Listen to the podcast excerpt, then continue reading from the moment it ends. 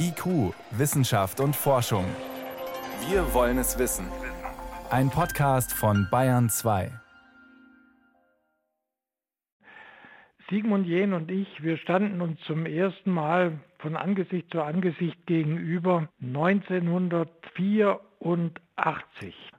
Da war ich dann auch schon geflogen und uns beiden wurde die Hermann-Obert-Medaille verliehen. Als Sigmund Jähn zum ersten Mal flog, da war ich gerade bei der Europäischen Weltraumagentur ESA angelangt, ganz am Beginn des Trainings. Und ich habe damals schon immer darauf gehofft, ihn irgendwann mal zu treffen. Denn es ist ja immer klar, wenn man selber so eine Herausforderung vor sich hat, dann ist es natürlich immer spannend, mit jemandem reden zu dürfen, der das alles schon erleben durfte.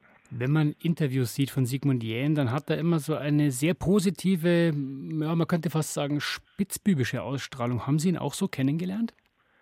Er ist ein bescheidener, sympathischer Mensch.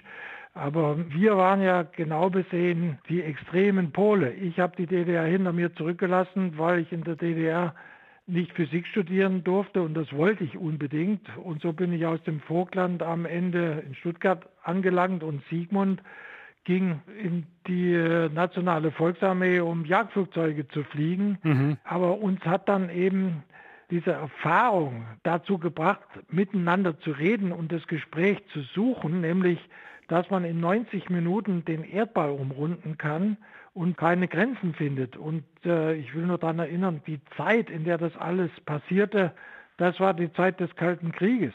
Sie haben, wie zu lesen ist, mit Sigmund Jähn dann auch den Mauerfall gemeinsam, kann man sagen, erlebt, allerdings nicht hier vor Ort, sondern auf einer Konferenz.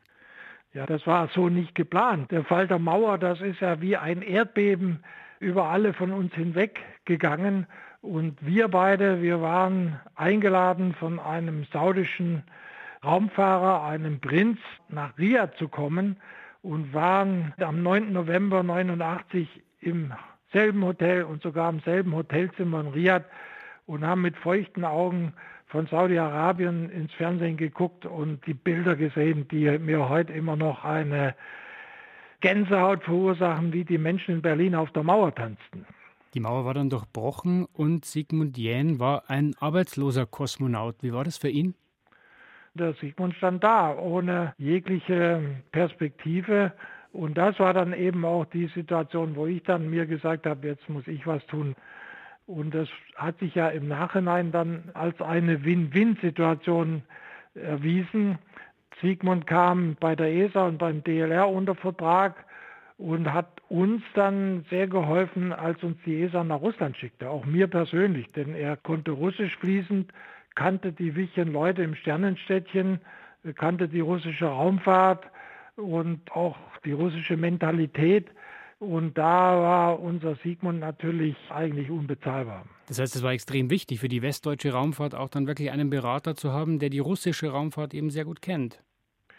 Ja, nicht nur die Raumfahrt. Jetzt kommen Sie dahin ins Sternenstädtchen und jetzt tropft der Wasser an und Sie brauchen irgendeinen, der Ihnen da hilft.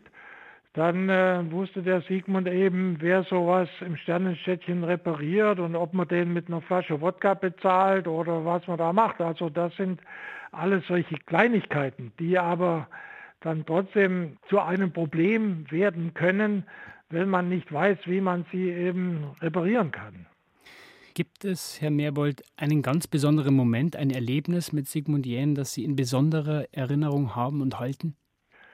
In dieser Zeit zwischen dem Moment, wo wir zum ersten Mal Kontakt hatten, bis zum Fall der Mauer, haben wir ja uns immer wieder getroffen. Einmal war das in Innsbruck im Oktober, das werde ich nie vergessen. Ich war mit einem kleinen Flugzeug hingeflogen. Dann kam Kaiserwetter. Blauer Himmel habe ich den Sigmund in Innsbruck eingeladen, mit mir einen Rundflug zu machen. Mhm. Dann hat er gesagt, das geht ja nicht. Wenn das hier einer aus der DDR Delegation mitkriegt, dann bin ich das letzte Mal dabei gewesen. Am Ende hat sich der Simon doch getraut, da das alles mitzumachen.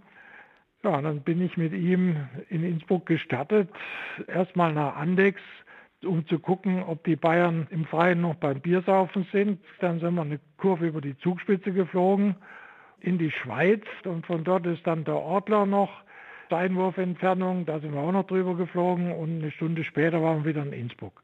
Und dann hat der Sigmund gesagt, das ist eines der besten Dinge, die mir die letzten Jahre widerfahren ist, aber ich kann keinem Menschen darüber was erzählen. Also ein besonderes Erlebnis mit einem besonderen Menschen und einem der Großen in der Raumfahrt, Sigmund Jähn, der erste Deutsche, der überhaupt im All war. Das wird er für immer bleiben und er hat eine besondere Verbindung zu Ulf Merbold. Auch Astronaut hat ihn über viele Jahre gut gekannt und er hat uns von ihm erzählt. Herr Merbold, ich danke Ihnen sehr herzlich für das Gespräch. Ja, gerne.